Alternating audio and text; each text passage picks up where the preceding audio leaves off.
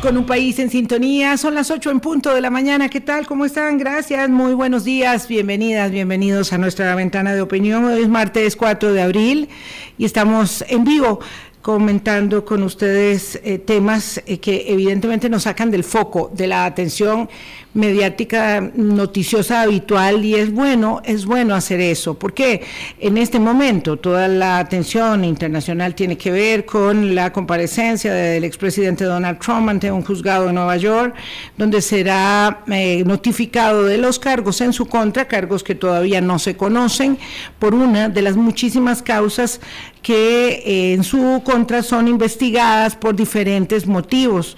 ¿Acaso la más significativa de ellas se verá más adelante eh, en, la jurisdicción de Georgia, en Atlanta, donde se evaluará su responsabilidad en eh, la mm, eh, en la solicitud de anulación y de mm, alteración de los resultados electorales eh, pasados, pero en fin, lo cierto es que hoy hay mucha atención allá en Nueva York, es una locura eh, de cerco de seguridad, de énfasis mediático, con todo lo que ello implica en esa eh, enorme ciudad, para la lectura de cargos eh, de la imputación al expresidente Trump. Y eso, digo, lo vamos a ver, bueno, lo va a ver Boris la semana entrante con uno de nuestros especialistas en análisis internacional, así como el tema del ingreso a la OTAN hoy de Finlandia, el país número 31, un hecho absolutamente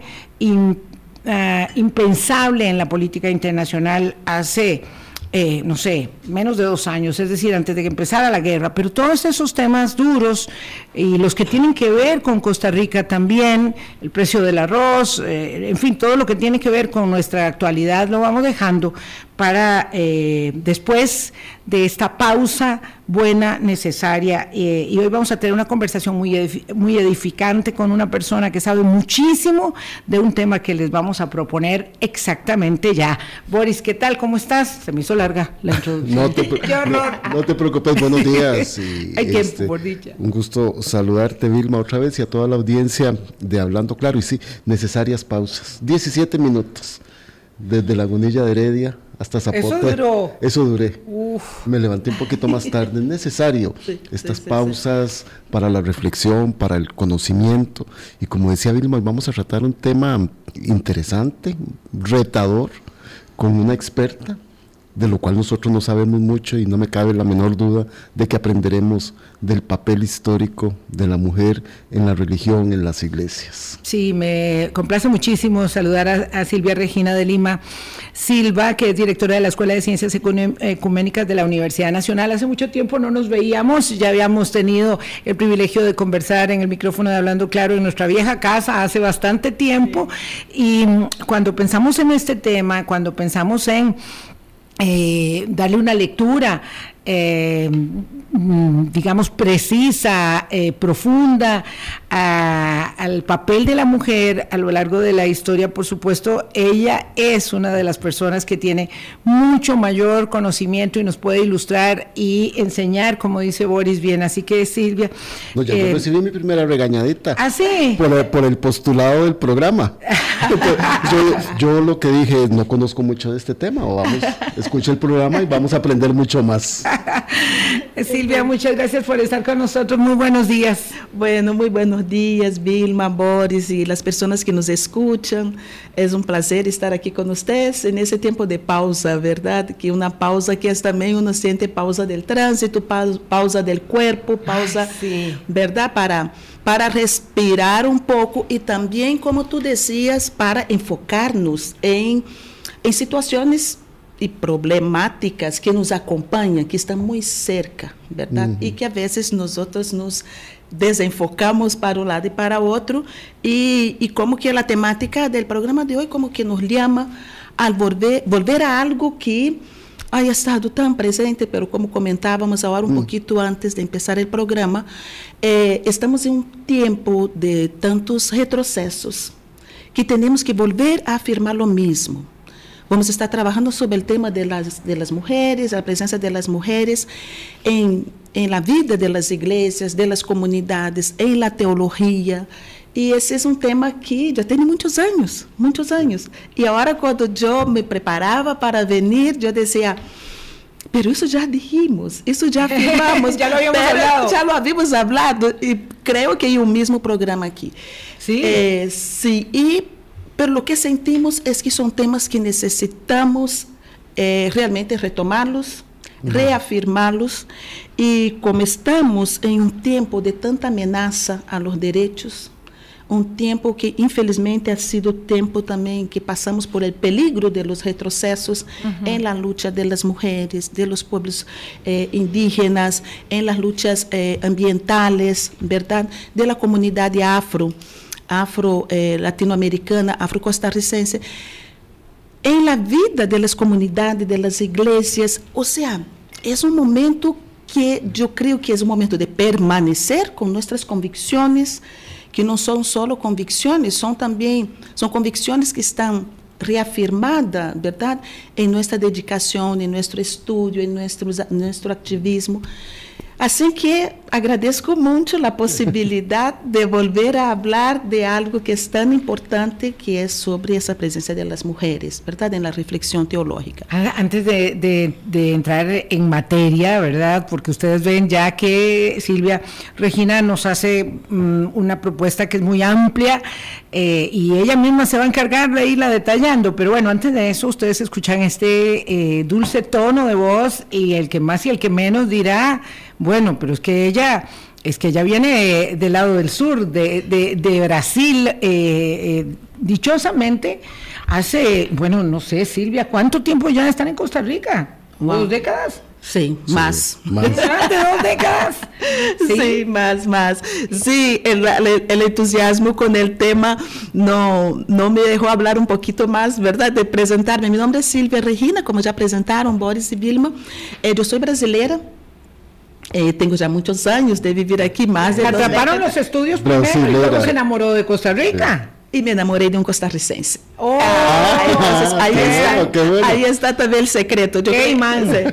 Pero de las dos cosas, no crean, sí. porque yo creo que por mi esposo ahora podríamos estar en, en, en Brasil, pero yo también me enamoré de Costa Rica, ¿verdad? Y mi hijo es costarricense, costarricense brasileiro. E eu sou eh, trabalho no DEI, Departamento Ecumênico de Investigações, aí assumo a direção e trabalho na Escola Ecumênica de Ciência da Religião. Aí sou docente da Escola Ecumênica. Compañero y, de nosso querido amigo Alberto Rojas. Ah, sí, compañera de Alberto, que é o diretor da escola.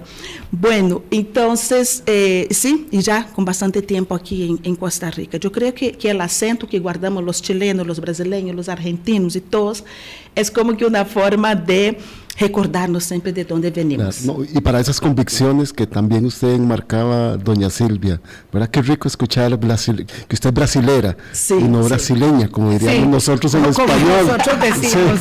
Qué, qué, rico escucharlo así. Sí, y también, ¿sabe qué? Y, y, y para mí, qué gusto ser brasileira agora sim brasileira, é. nesse momento da história de Brasil, sim. onde Brasil volve a ter um papel importante, verdade? Não só importante por el tamanho do país, por a economia, mas importante em arriesgar-se a caminhos diferentes, distintos, verdade? Que hagam frente a todo esse retrocesso que estamos experimentando.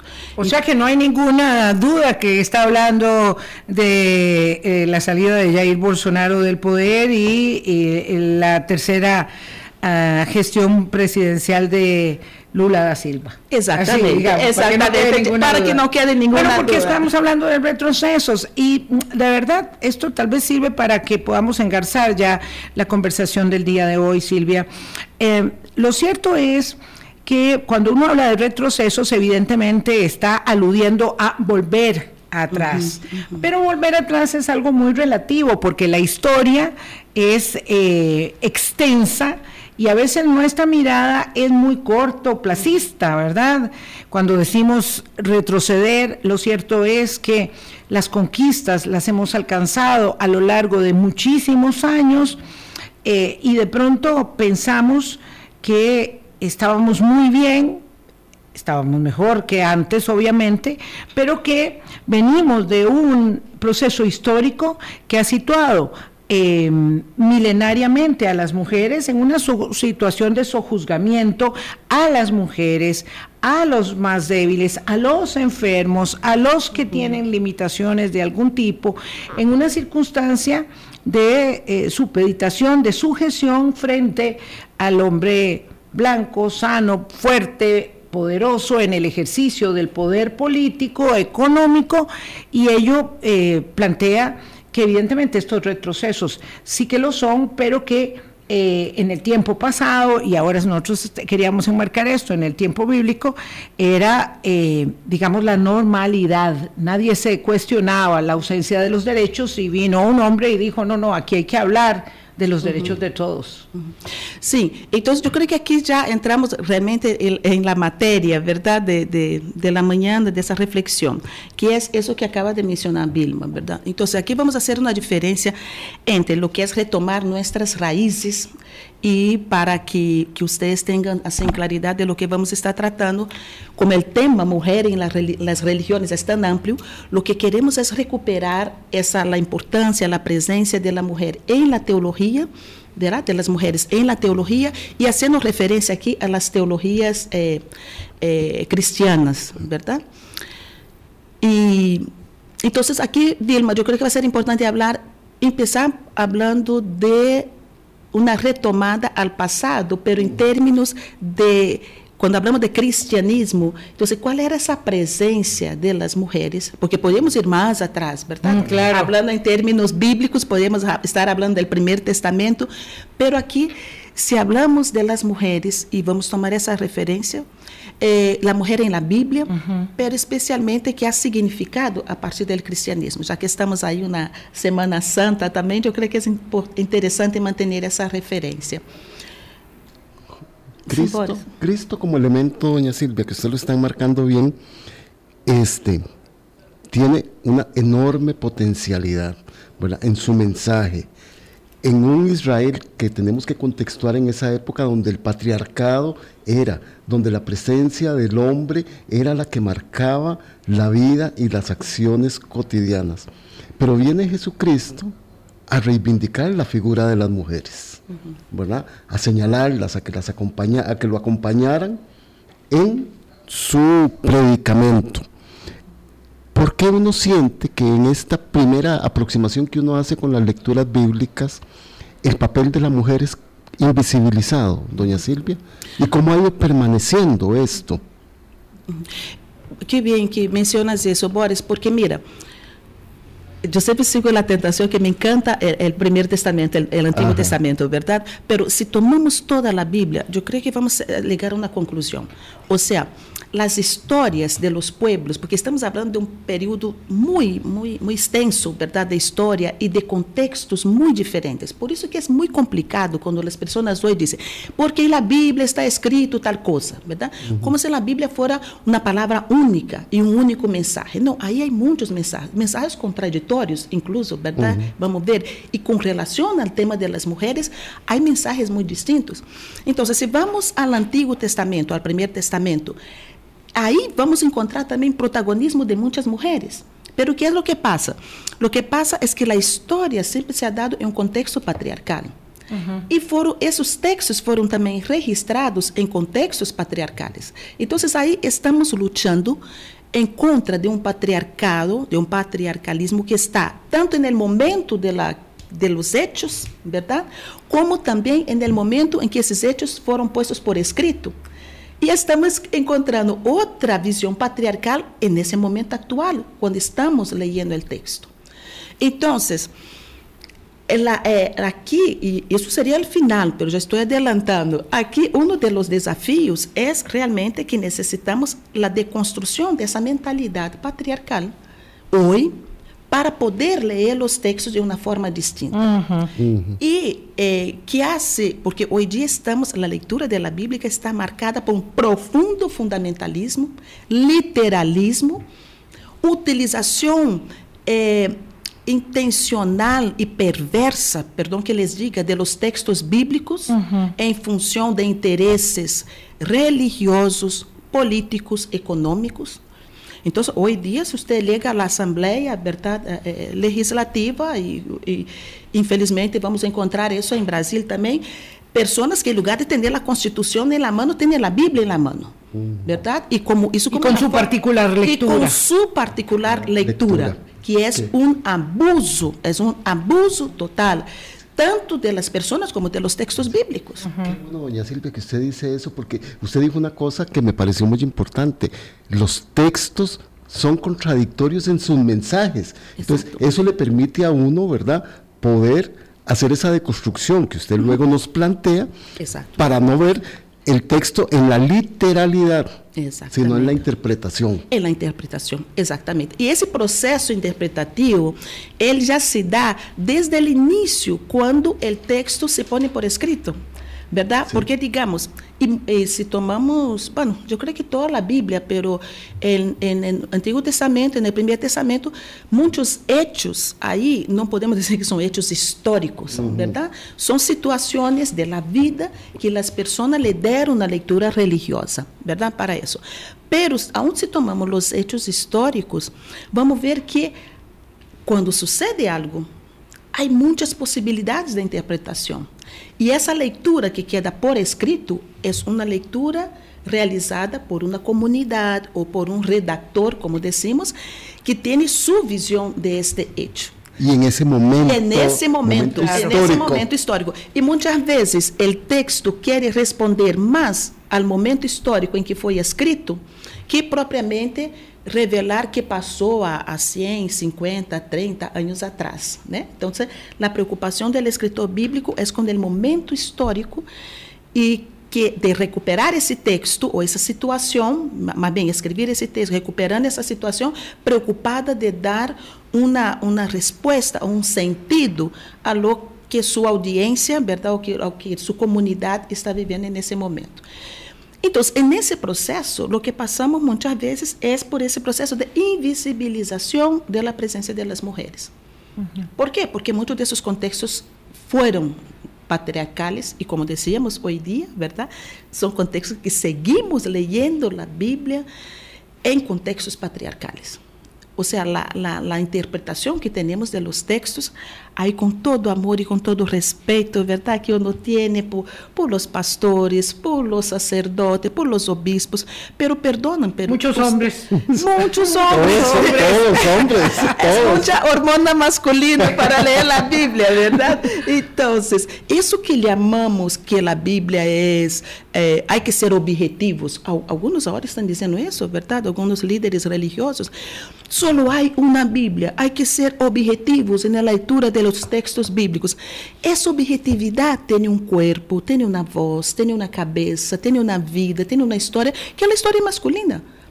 Então, a objetividade, o que se chama hoje objetividade, que é impossível, isso tem seus rasgos, tem sua característica e tem seu poder.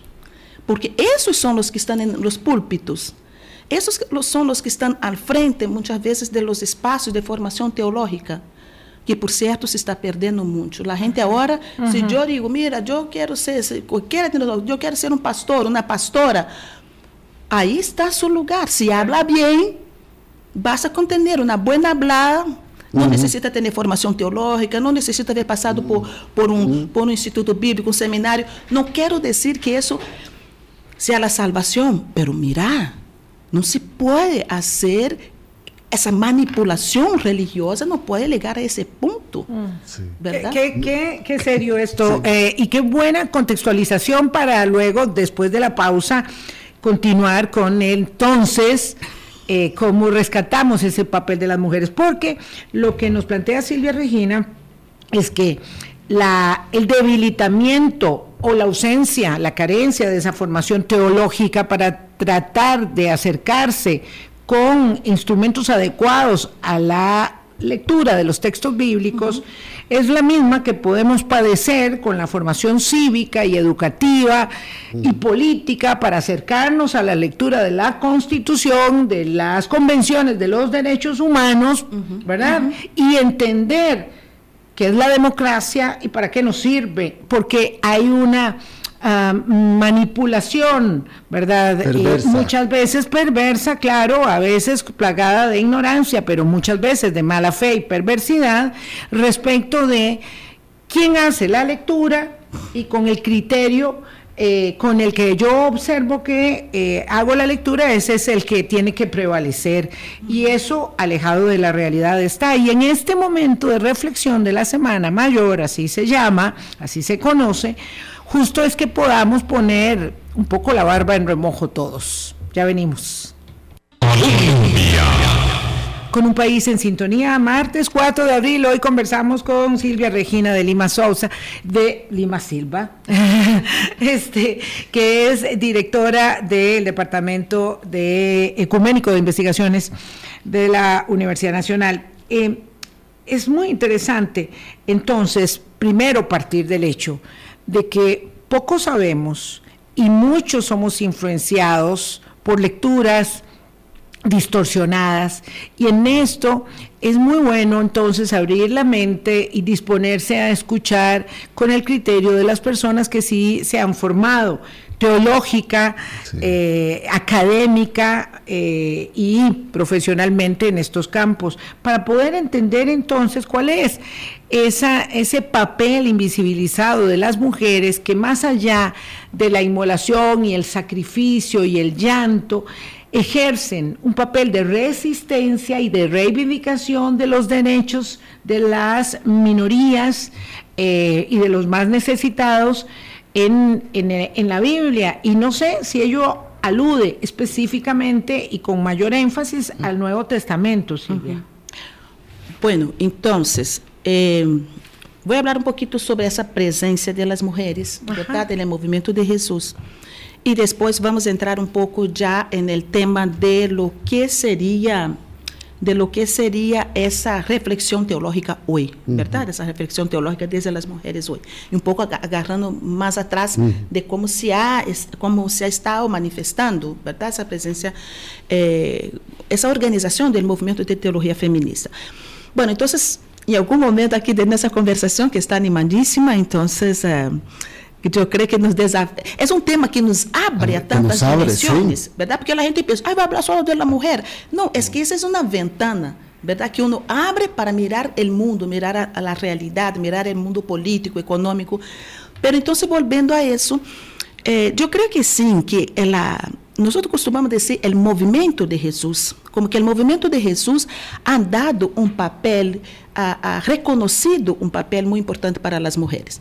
Cuando decimos eso, eh, claro, como a nosotros nos encanta Jesús, nosotros decimos, Jesús vino, hizo una revolución, cambió todo, pero entendamos, yo creo que es importante ubicar que en ese tiempo esos movimientos de contestação, esses contestatários, esses movimentos que também buscavam uma leitura diferente do judaísmo, com mais participação uhum. das mulheres, isso já estava.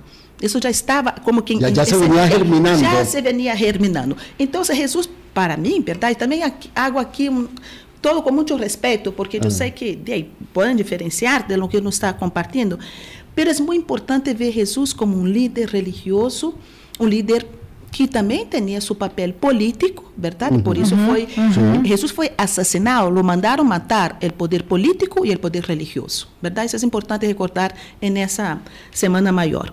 Então, Jesus o que hace é como que recorrer essa essa juntar toda essa insatisfação que havia e uma insatisfação que de novo que estava muito relacionada eh, la la justificación religiosa que se daba a la situación social que está atravesando la gente. Entonces, el desprecio hacia las mujeres, hacia las niñez, el desprecio hacia los campesinos, que também, por certo, tem muito que nos dizer hoje dia, verdade? Ah, Jesus era um campesino que viu que valorizava essa realidade dos campesinos, mas nesse tempo também a gente pensava que o campo não era nada, que os agricultores sí. aí, verdade, não era nada. E os pescadores. E os pescadores, verdade? Então Jesus vem e logra eh, ir como que eh, tendo em seu movimento pessoas desses grupos marginados. E aí estão também as mulheres. O primeiro processo de invisibilização das mulheres já se dá nesse momento da redação dos textos.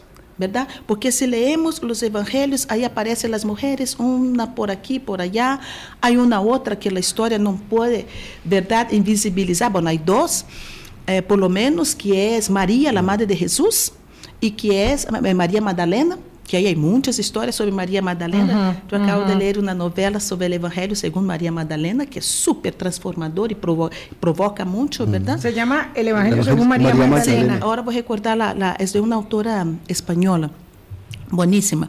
Então, eh, Entonces, aquí, ya en ese momento, hay una invisibilización de la, de la presencia y participación de las mujeres. A bueno, las mujeres tenían ahí, plata y ayudaban a Jesús con, con, con su dinero. Como si fuera solamente eso. Pero eh, vamos vendo que quando hacemos uma leitura mais detalhada, mais detenida, ¿verdad?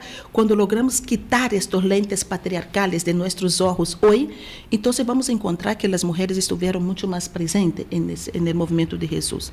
E agora, por exemplo, que estamos em Semana Santa, eh, eu creio que o hecho de que os que acompanham Jesus hasta o final, o por lo menos hasta la cruz, y las que van a ser las primeras que van a ser, dar testimonio de la resurrección son mujeres. Sí. Son mujeres. Entonces esas mujeres no es que tenían un poquito de plata, que ayudaban, no. Esas mujeres asumieron ese proyecto de Jesús.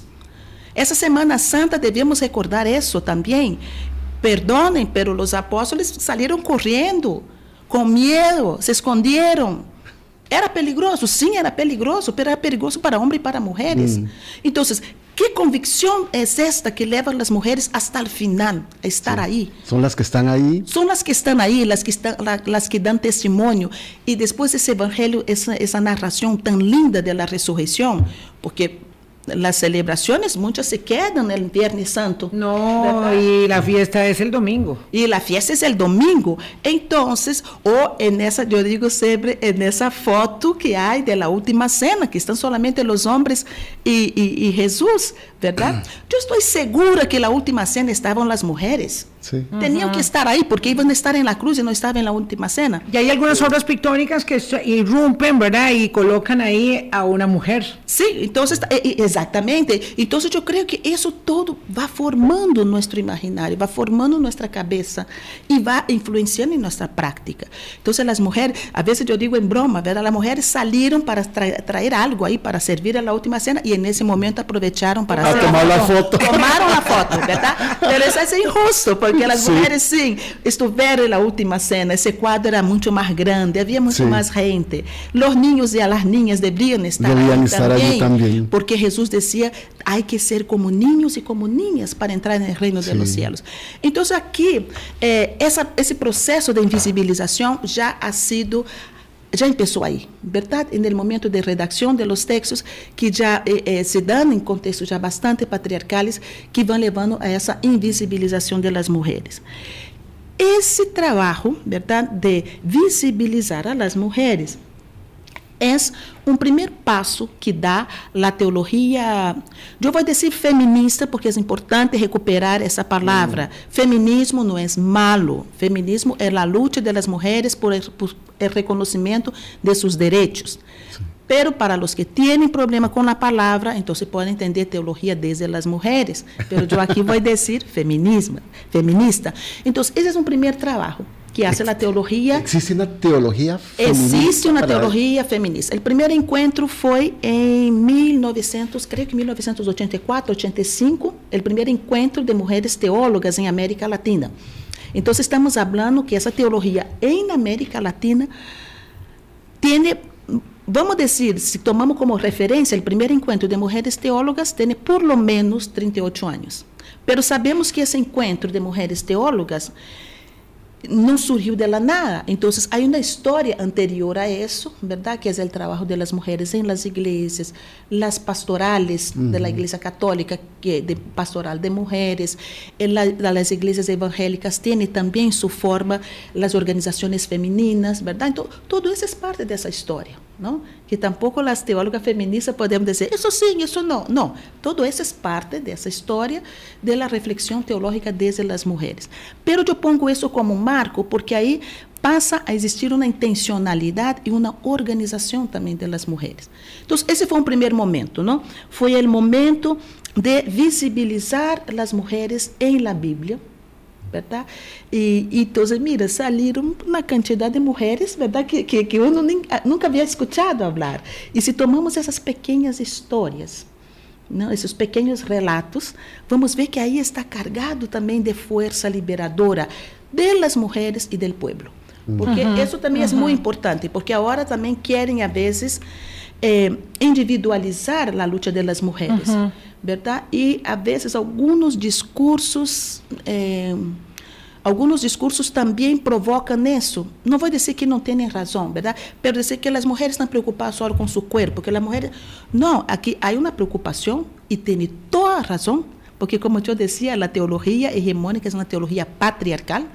Os homens também defendem interesses um cura, quando toma o microfone, sube ao púlpito e vai ser sua homilia del domingo, ele está falando como varão. Não existe uma palavra de todos. Ou seja, é essa teologia em que ele foi formado, la que ¿verdad? por sua por su boca, por el micrófono. Então, eh, eu, voltando aqui, eu creio que é muito importante ver que a luta das mulheres ¿verdad? Hasta hoy es una lucha por derechos y que también trae junto una comunidad, trae junto, uh -huh. ¿verdad? A los niños, a las niñas, ¿verdad? Y es, ese reconocimiento de la mujer como persona, como persona humana, ¿verdad? ¿Dónde podríamos eh, eh, puntualmente observar para que sea muy eh, fácil de mm, de recoger en la, en la mente de las personas que nos están escuchando eh, el papel de las mujeres de una, de una forma muy determinante en pasajes específicos, por ejemplo. Yo estaba escuchándola y pensaba en el papel tan determinante de las mujeres eh, en, en, la historia de Moisés, pero me imagino, usted lo dijo, el máximo tiene que ver con cómo acompañan hasta el final de la crucifixión a, a Jesús y cómo además testimonian ellas la resurrección exactamente. Pero hay muchos otros eventos donde ellas son las que, digamos, eh, hacen, cumplen un papel determinante. Sí, eh, bueno, voy a mencionar uno que a mí me encanta, que, bueno, dos. Eh, hay uno que es como... Eh, Quando Jesus, isso está no Evangelho de Juan, quando Jesus faz seu primeiro milagro, uhum. que, que me encanta, porque é multiplicação, elaboras, elaboras, vino, quem não vai querer, não vai entrar em uma crise quando se termina o vino, em uma festa, por Deus, verdade? Então, a gente está aí com uma congoja, e agora que hacemos e que hacemos, verdade? Então, eh, Maria liga a Jesus e habla com Jesus, verdade? Hijo, ya no tiene vino, ¿verdad? Y Jesús dice, no ha llegado mi, mi momento, o sea, porque ali, en ese, ese lugar que tiene eh, ese, esa, ese texto, ese relato, es como cuando Jesús va a iniciar, ¿verdad? Su ministerio. No, todavía no, o sea, no, no es ahora. Y María llega a los que sirven, ¿verdad? Los que están ahí en la fiesta sirviendo y dice, hagan todo lo que Él les diga. Aquí e Jesus devia estar escutando isso, porque aí está Jesus com ela, verdade? Então, eu sempre penso que o papel de Maria na vida de Jesus foi muito mais forte que essa mulher que nós outros leemos, que às vezes nos, nos ensina, verdade? Uma senhora, uma, uma muchachita submissa, verdade? Que, imaculada. Imaculada, que, que, que, que hacía todo o que ela sierva. Não, essa mulher teve uma palavra eu tenho um filho de 25 anos e eu, só com a mirada, digo, Tomás, Tomás, e já sabe. Ou seja, então, não é uma coisa de autoridade, mas é uma comunhão de projetos Sim. que há aí. E que Maria Y de ejercicio de liderazgo. Y de ejercicio de liderazgo. De las tiene, que haber sido, tiene que haber sido una mujer mucho más potente de como nos lo relatan los Exactamente, mucho más potente. Y que esa mujer esté después en el momento Un papel de, la, de influencia. Claro. De, de, de, la, de la crucifixión y que esté también en el momento de la venida del Espíritu Santo, como vamos ver más adelante, que fue otra foto también que las mujeres, por favor, ¿verdad? Se escapaban de la foto en los momentos más importantes. Pero, en fin. Entonces, yo creo que ese es un ejemplo, ¿verdad? Como la, la presencia de Claro, porque él dice, no ha llegado mi hora, no obstante, eh, la, la, el llamado de la madre lo conduce a la acción. lo conduce a la acción. Exacto. Y, la hora es ahora. O sea, la hora no es yo voy a ver. No, es, más adelante, mamá. No, no, no, ahorita no, la hora es ahora. Y yo creo que eso para nosotros también, la hora es ahora. O sea, no, no hay que estar esperando que pase ese gobierno, que no, la hora es ahora. No podemos correr. La hora de empezar es ahora. No podemos salir corriendo. No, no podemos salir corriendo, no. Y hay un otro texto que no es muy común, que me encanta, que, que no, no es muy común así, que no se habla mucho de ese texto, que es de una mujer sirofenicia. Mm. Y Jesús, Fenicia. Ella, o sea, es una, siempre la gente dice la mujer extranjera, pero es vacilón porque Jesús sale, ¿verdad?, de Galilea y va hasta esta región de Ciro, eh, de, de, Sidón. Y eh, allá entra en una casa y esa mujer lo busca, o sea, no es una mujer judía. Entonces, esa mujer lo busca porque tiene una hija que está enferma y quiere que él eh, libere a su hija, que le dé sanación a su hija. Y Jesús ahí también dice, ay, el texto dice que él estaba cansado. Una persona cansada dice cualquier cosa, ¿verdad? Entonces Jesús estaba cansado, quería descansar, y llega esa señora, ¿verdad? Entonces Jesús le dice, este, ay, yo no voy a agarrar el pan de los hijos y tirar a los perros porque era um, um, vocabulário que se utilizava nesse tempo para referir-se a los não judíos, não? Uhum. Perros, ou seja, profundamente discriminatorio. ¿verdad? No voy a, a, tomar el pan de los hijos para tirarlo a los perros. A los perros. Sí. O sea, aquí la, la, la, Wow, por eso hay que saber leer la Biblia, porque imagínense qué, qué alocución más fuerte en la boca del propio Jesús. El propio Jesús, sí. Wow. Propio Jesús. Y la mujer ahí dice, bueno, pero los perritos comen lo que cae de la mesa. Y Jesús eh, Y Jesús dice, bueno, por esas tus palabras va que tu sí. hija ha sido curada. Eso está en el Evangelio de Marcos, capítulo Marcos, 7, 24. Y, y está en Mateo. Dice, Marcos, capítulo 7, del 24 al 30. Sí. Y de Mateo, yo no me acuerdo cuál capítulo es, pero ahí uno va a encontrar esos textos. Aquí, dice aquí, doña Regina, es que Ajá. yo tenía algunas anotaciones porque estos son temas que no conozco mucho. Dice, la mujer sirofenicia es considerada como la principal teóloga y portavoz de la actitud abierta hacia los gentiles. Ajá, exactamente. Entonces, hacia los otros. Hacia los, hacia los, hacia los demás. demás. Hacia los demás. Entonces, para mí eso, eso es muy importante. ¿Por qué? Porque la misión de Jesús essa missão se foi transformando, se foi abrindo a partir da intervenção de mulheres. De mujeres como eh, son relatos diferentes, de evangelios diferentes, ¿verdad? Pero claro. aquí son como que eh, las mujeres provocan eso y la misión de Jesús de nuevo aquí es una hay diferentes interpretaciones pero no es que llegó así ay yo sé todo yo sé todo lo que va a pasar no es, es una toma de conciencia que se va haciendo con com sua vida, com suas relações, com seu contato com a gente, ¿verdad? Ele vai descobrindo essa missão. E as mulheres, para mim, tiveram um papel fundamental em la vida de Jesus para ajudá-lo a descobrir o significado de sua missão. Hum. E não queda daí, elas acompanharam até o final, verdade? Até o final, verdade? Esse final, eh, de, se temos a, a morte de Jesus, pero também a ressurreição, pero também a la venida del Espíritu Santo, el Pentecostés, que isso está em Hechos capítulo 2, e aí vamos ver que há dois relatos da venida do Espírito Santo, pero em um relato menciona explicitamente, verdade? Mas as mulheres, verdade, que estavam aí.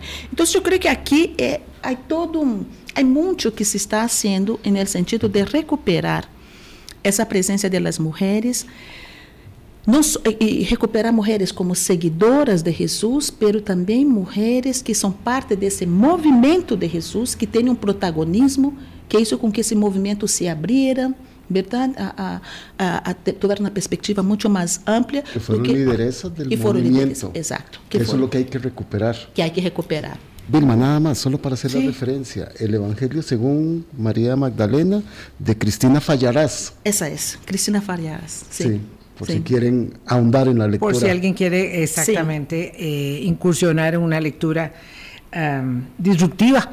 8.40, qué interesante, me quedo con de todo esto que nos está diciendo, tan, tan interesante Silvia Regina, eh, con que el papel de las mujeres ayuda a Jesús a descubrir en el camino la eh, misión que va desempeñando. Es decir, no es que ya venía predeterminado, claro, y desde niño a decir, a mí me va a tocar esto y voy a... No, hay hasta momentos de enorme, eh, este, eh, eh, de, enorme convulsión interna, ¿verdad? Hasta cuando dice que me quiten a mí aquí este, este cáliz, ya es posible salirme de este, de este problemón, ¿verdad?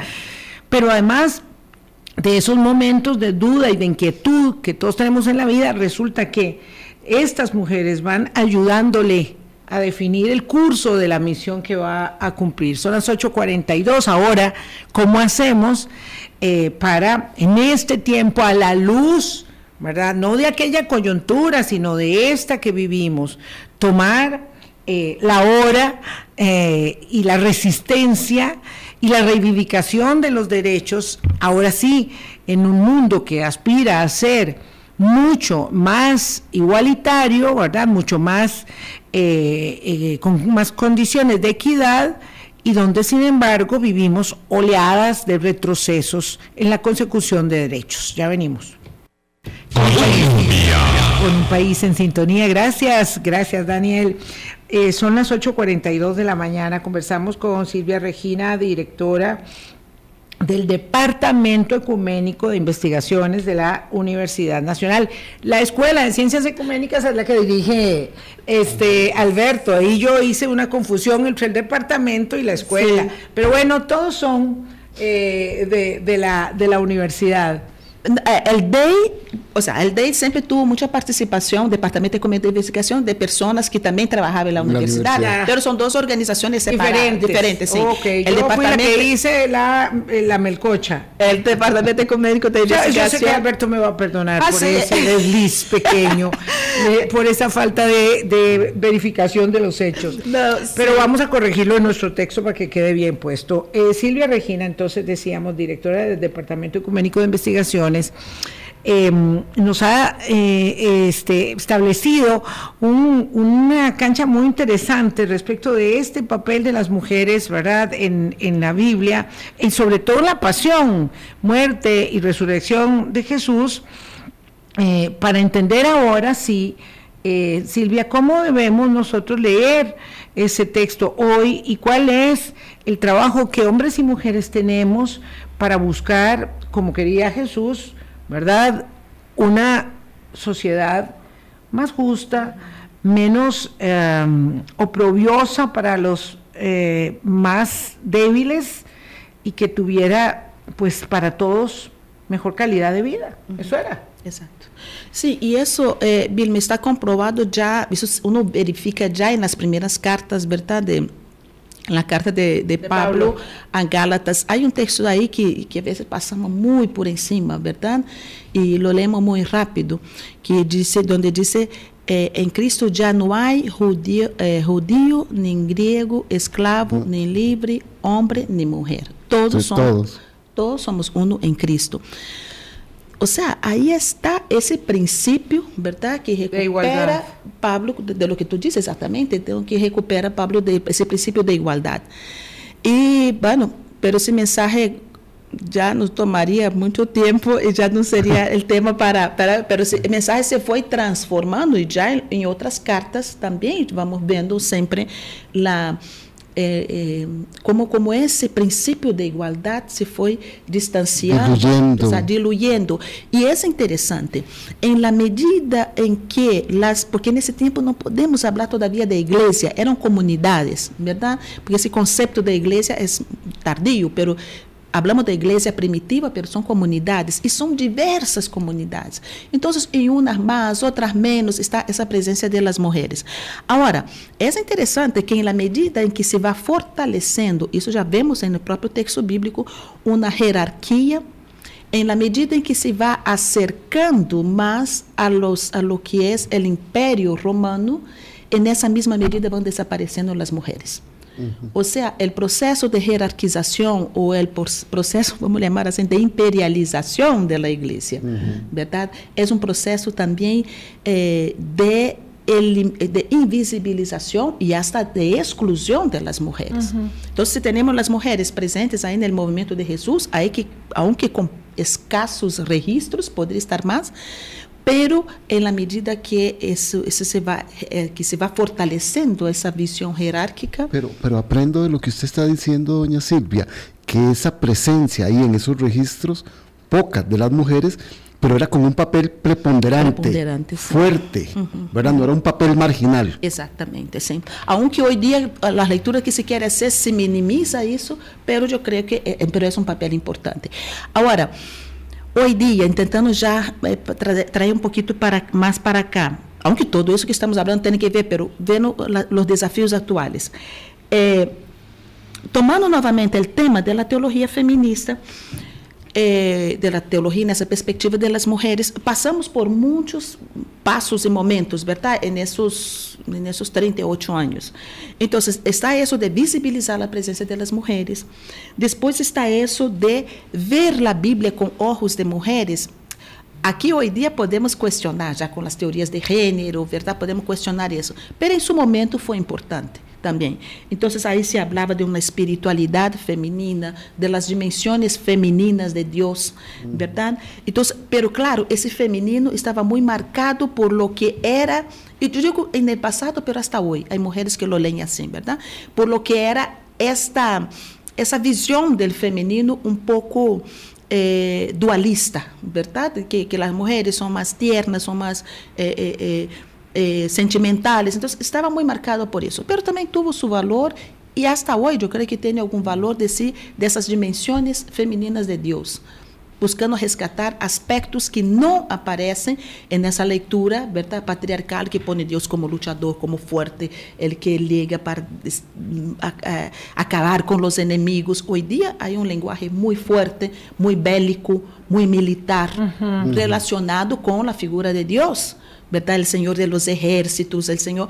¿Está en la Biblia? Sí, está, pero en algunos textos. Pero ¿por qué hoy día la gente quiere justamente ese Dios que hace guerra? ¿Por qué mm. quieren eso? Y nuestro Dios viene a combater, combater nada. O sea, no es eso que necesitamos. O sea, hay que combatir la desigualdad, la, la pobreza. La desigualdad, la pobreza, el hambre, la discriminación y todo. Entonces, eh, entonces las mujeres hicimos, teólogos hicimos y hacemos énfasis en esa figura, ¿verdad? En esa, en esa imagen. Y después viene un otro momento que, que, eh, que, estamos, que está presente ahora, que yo creo que es una contribución para ese momento, que es la teología feminista tomando as perspectivas la, de los análisis de género ou as contribuições de las teorías de género. ¿Por quê? Porque a Bíblia não solo, eu digo sempre que, la, eh, que os homens, o patriarcado, criou um Deus a sua imagem e semelhança. Decimos uh -huh. que Deus nos -huh. a sua imagem e semelhança, pero os homens, os varones, a teologia patriarcal, criou um Deus a sua imagem e semelhança, para justificar os privilégios masculinos. Entonces, lo que hacen las teologías feministas eh, ahora es justo mostrar eso. Porque de la misma forma que utilizan los textos bíblicos para reforzar una actitudes o elementos de submisión de las mujeres, de silenciamiento, ¿verdad? La gente le encanta decir, ay, María guardaba todo eso en silencio en su corazón. Sí, guardaba un poquito, pero después la mujer va para la acción y, y hace un sí. cántico como le pone en su boca el Magnificat, sí. ¿verdad? Uh -huh. Del Dios que derruba a los poderosos, de sus tronos, que eleva a los humildes. Eso está en boca de María. Sí. Entonces no era ahí una, ¿verdad? Una señora ahí tontilla que, no, no, es eh, aquí el compromiso de ella con su pueblo. Entonces yo creo que hoy también es muy importante esa contribución que hacen las teologías feministas, de decir, com essa leitura da Bíblia, estamos formando identidades masculinas e identidades femininas. E deixamos afuera qualquer outro tipo de identidade sexual que não seja sí. isso, ¿verdad? Doña Silvia y, y las religiones siguen, siguen, perdón, Boris, nada más, me quedo con esa inquietud y a propósito de algo que consultaba aquí un querido oyente. Eh, y las religiones, la católica y otras, siguen eh, enfatizando esa visión eh, masculina Mm. del mundo y de la práctica de la fe. Digo, porque no es solo la religión católica, por ejemplo, donde no se puede ejercer la mujer el sacerdocio, sino en las otras está, digamos, bastante limitado también una que otra. sí. Doña Silvia, no nada más, es que yo quería agradecerle porque entiendo que la teología tiene que ser una ciencia que estudia a Dios, pero que es viva Exactamente. No que tiene que ser una lectura pétrea de aquello que se escribió. Y eso es parte de lo que rescato, de lo que usted nos ha venido a, a decir. Exacto. Exacto. Porque a mí me encantó cuando usted dijo, cualquiera tiene una hablada y se hace una iglesia. Exacto. Y eso es peligrosísimo. Eso es peligrosísimo. Peligrosísimo. mira, si saliéramos de aquí con ese mensaje hoy, cuidado, cuidado. Porque isso é perigosíssimo. Isso não, não quer dizer. E, e utilizando também a questão de Deus. Hoje dia uno diz: Eu sou profeta. E Deus me mandou dizer tal coisa. Mira, Deus não anda com secretitos no ouído de nadie. Deus habla por la comunidade, por la realidade. Nadie se pode dizer, eu tenho o Espírito, eu tenho o profetismo. E, como tu dizias, e, e a pessoa aí que nos acompanha, as pessoas que nos acompanham também, este, infelizmente, o discurso, e não é só da Igreja Católica, verdade? Incluso igrejas evangélicas que têm o ministério pastoral, que têm nesse ministério mulheres, infelizmente, algumas mulheres pastoras seguem reafirmando essa teologia Essa. patriarcal. Sim. Seguem reforçando essa teologia patriarcal. Por outro lado, há igrejas evangélicas com mulheres poderosíssimas, e aqueles, bueno, não, não vou dizer nomes, mas elas sabem o quanto essas mulheres han luchado dentro dessas igrejas para uhum. levar uma teologia, uma proposta, uma pastoral diferente, verdade? E na Igreja Católica também, aún não sendo reconhecido nosso ministério. Pero essas mulheres são poderosas, são mulheres fortes, comprometidas com Deus, com a realidade e estão deixando as igrejas. Deixando porque não estão dispostas a compactuar com a não sei que palavra utilizar para não ser ofensiva, pero compactuar com o que está sucedendo agora com muitas igrejas. Sí. Bueno, si, si quieren la audiencia una recomendación, estoy viendo una serie argentina en Netflix, El Reino, para ver cuán mal es una lectura teológica y cuán peligroso es poner el nombre de Dios y las acciones de Jesucristo en beneficio de intereses políticos y económicos. Interesantísimo, de Cristina Piñeiro basada en una obra de Cristina Piñeiro. El Reino se llama, sí. Ah, gracias de verdad por haber compartido con nosotros, Silvia, en este, en este martes santo, eh, por eh, permitirnos reflexionar. Eh, es que, como dice Boris, sabemos muy poco y, por supuesto, entonces somos influenciables. Cuando no sabemos, podemos caer en el eh, en, el, en el agujero de la ignorancia que convence a cualquiera con una eh, lectura distorsionada y por eso hay que ser crítico y poner en tela de duda muchas de las cosas eh, que, que, se nos, que se nos venden como un mensaje. Pero es muy interesante entender este papel de las mujeres determinando la misión de la búsqueda de la igualdad, de la equidad, de las mejores condiciones de vida. Y ahí, eh, en lo teológico como en lo cívico, tenemos que ser eh, aprendices permanentes y abiertos para em, buscar eh, pues, los mejores mm, resultados para, para la sociedad Silvia, muchas gracias por haber venido. Bueno, muchas gracias por la invitación. Un rato súper agradable. Sí, para mí también un tiempo así muy, muy, muy profundo también y qué lindo tener eso justo en esa semana.